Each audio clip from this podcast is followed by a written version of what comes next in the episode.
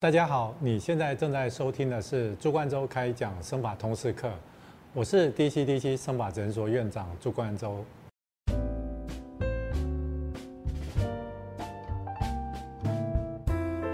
大家好，我是 DTDC 生法诊所咨询师玉兴。那我们今天来讲二次执法的主题。在早期的时候，大家大概不知道说植发手术，然后也不知道说哦，如果说是有落发、秃发的问题，要怎么去改善。这十年以来，接受植发手术的病人越来越多，它有一点类似在没有穿鞋的地方在卖鞋子，所以大家一开始的话，对这个植发手术的需求没有那么高，大家都晓得说啊，种了又长了一些头发，然后就这样子就好了。那随着这个慢慢的越来越普及，当然在做相关植发手术的。医师越来越多，当然大家对这个植发手术的要求也越来越高。好，大家不仅说要织得密，要织得自然，还织得漂亮。那以前可能有一些病人是在早期好曾经接受过植发手术他，可能慢慢哎看了现在哦植发手术的案例，然后再对照可能自己在之前曾经做的植发手术，都会有做第二次植发手术的念头。好，那我们今天就来很仔细的来探讨二次植发手术。我相信这个在未来应该。是有很多病人会有这样子的需求。那今天就我的同事玉心，哈，他整理了一些大家对于二次执法，哈，比较常想要问的问题，然后我来回答，啊，让大家对二次执法有更进一步的了解。那首先想要询问院长，通常什么原因会来做二次执法呢？其实二次执法哈，我几年前曾经在大陆演讲了，我自己那时候归纳了几个二次执法比较常见的原因。第一个哦，有时候早期的话，可能手术不到位，可能有时候病人需要的面积很大，那你其实一次手术本来就没办法达到它很好的涵盖，所以有时候是有点类似比较大量的手术，把它分成两次手术。那这个也其实是早期常常来做二次执法手术的原因。然后第二个话，这个是最常见的，其实有很多病人他可能是原本只是一个。小小的 M 型啊，或者说只是一个小的地中海，但是他常常在做了手术之后，并没有说有好好的保养。那原本的头发过了几年又持续在脱落，那你种的头发哎，可能种的也还不错，可是你的头发跟后面持续在掉落的头发的中间，它有一个断层跑出来，那这个也是很多病人来做二次植发的原因。那第三个的话，当然现在操作植发手术的医师越来越多，当然很多医师的话可能是呃比较新手。所以他们在植入的话，有可能受限于团队啦，或者说经验不够，他有时候植出来的密度哦没办法达到病人期望的程度，就是他觉得第一次手术植的不够密啊，植的不够好，或者说他的型觉得不好看，那这个其实是很常见的原因。那第四个的话，当然就比较特别，好，就大概是一些美型的要求。哦，大家你知道，就是说哈，手术的话，当然你要织得够密，要织得好，但还要织得自然。因为有时候我们在手术在植入的时候，哦，其实我们通常都是抓正常密度的，大概是七成到八成左右，其实看起来都会觉得很 OK。不过常常有时候在某些的点，好像有时候可能是你在头发分线的地方，哦，你会觉得哎，好像整个看起来都还浓密，但是就觉得好像这个分线跟正常比起来就稍微宽了一点点。哦，所以这个部分的话，也是有些病人会来做植发手术的原因。当然，有时候像一些植眉手术啦，即使我们说哦，我的存活率啦，我可以到百分之九十啦，我可以到百分之九十五。不过在九十到九十五，它其实大概就可能就只有五 percent 的毛囊系不存活。那我们在这个植眉手术的话，它其实是一个比较平面的，所以有时候在这么一堆好，可能不管是两百根、三百根里面，有时候插了几根，看起来就会觉得有一点点空洞。所以这个也是有些病人有可能会来做二次植发手术的原因。我其实我刚刚漏讲了，一当然这个都不常见啦，只是说像有些病人他可能之前做了手术，然后设计的发际线他可能不是他想要的，就有些人发际线设计的就是，你就看起来就很滑稽啊。就是两个圆形，然后就是整个一个心哈。那有时候男生这边弄的这样子的话，看起来就是少了一点点阳刚的样子啊，所以他会觉得说啊，我前面这边之前种的，他觉得种不好的部分，是不是有什么方式可以处理？当然，你最简单的，你可以用镭射除毛把它除掉。不过其实像哦雄性兔来做植发病人，它其实毛囊都很珍贵，你用镭射把它除毛除掉，当然除得掉，但是除掉它就真的就是永久就不见了。所以我们有时候也会用一方式，就是把它觉得植起来不好。看的地方，再把它重新把它 FUE 把它钻出来，然后移到它想要的地方去。那一般人就会想说，这个地方从这边钻出来，那不是剩下就是坑坑巴巴的洞？那实际上我们在钻这个毛囊，其实用的都是非常小的砖头，它那个砖头钻出来的，它这个孔径大概就是零点七到零点八 mm。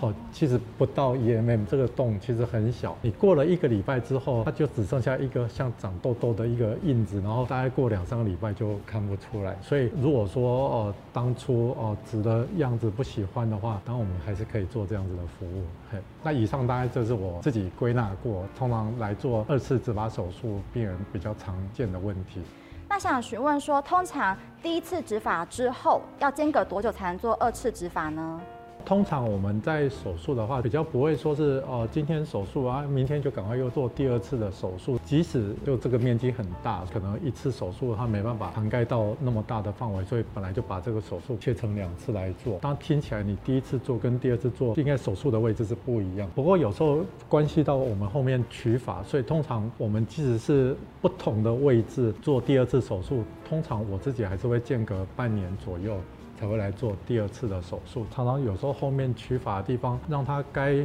恢复、该休息的地方都恢复、都休息了之后，在比较好的条件下再来做第二次的手术，他取法会比较好。那刚刚讲的有一些原因是哦，可能植起来不够密啦，或者讲有时候病人他可能心里比较急。其实正常的话，我们种上去的毛，大概在术后六个月其实是百分之六十到七十的头发长起来。你六十到七十的头发长起来，你怎么看得出来它到底是密？或不密，其实我常常有时候这个病人，然后他坐下来，他说啊，我曾经在哪里哪里做过手术，那我觉得不密，我想要做二次手术。那你再问一问之后，他发现他手术才半年，那那像这样子的病人的话，我都会请他至少耐心等到一年左右，哦，因为你其实到一年左右啊，都能够该长的都长出来，该恢复的都恢复了，那我们大概就比较确定，就知道说当初种的密度如果说达不到你期望的程度，那你不足的部分再做第二次的手术。那想请问院长，通常二次植发甚至三次、四次植发，可以选择什么样的手术方式呢？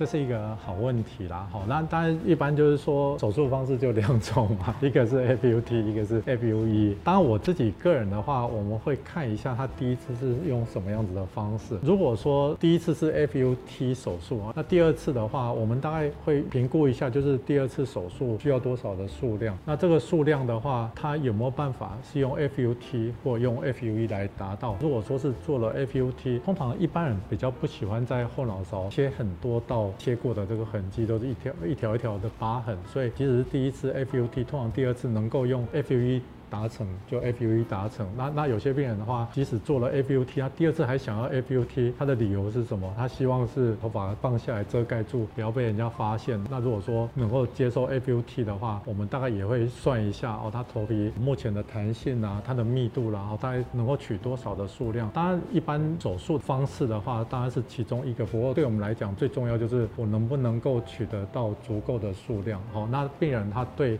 手术的方式的选择，就是他的。考量有些人就是希望哦，尽量是用微创无疤痕的，或者说有些人就是我一切就是以能够遮得住为主，他不希望手术被人家发现。那通常我们会选用什么样子的方式？大概就是你需要多少的量，我评估用什么方式可以取到多少的数量。那你的考量是什么？那我们中间就是做一点 negotiation，那看用什么样子的方式能够来达到大家都满意的状况。所以大概没有说是一定要用什么方式，但这个部部分。的话，就是经过跟医师比较详细的讨论，然后大家就可以得到出一个比较好的结论，这样子。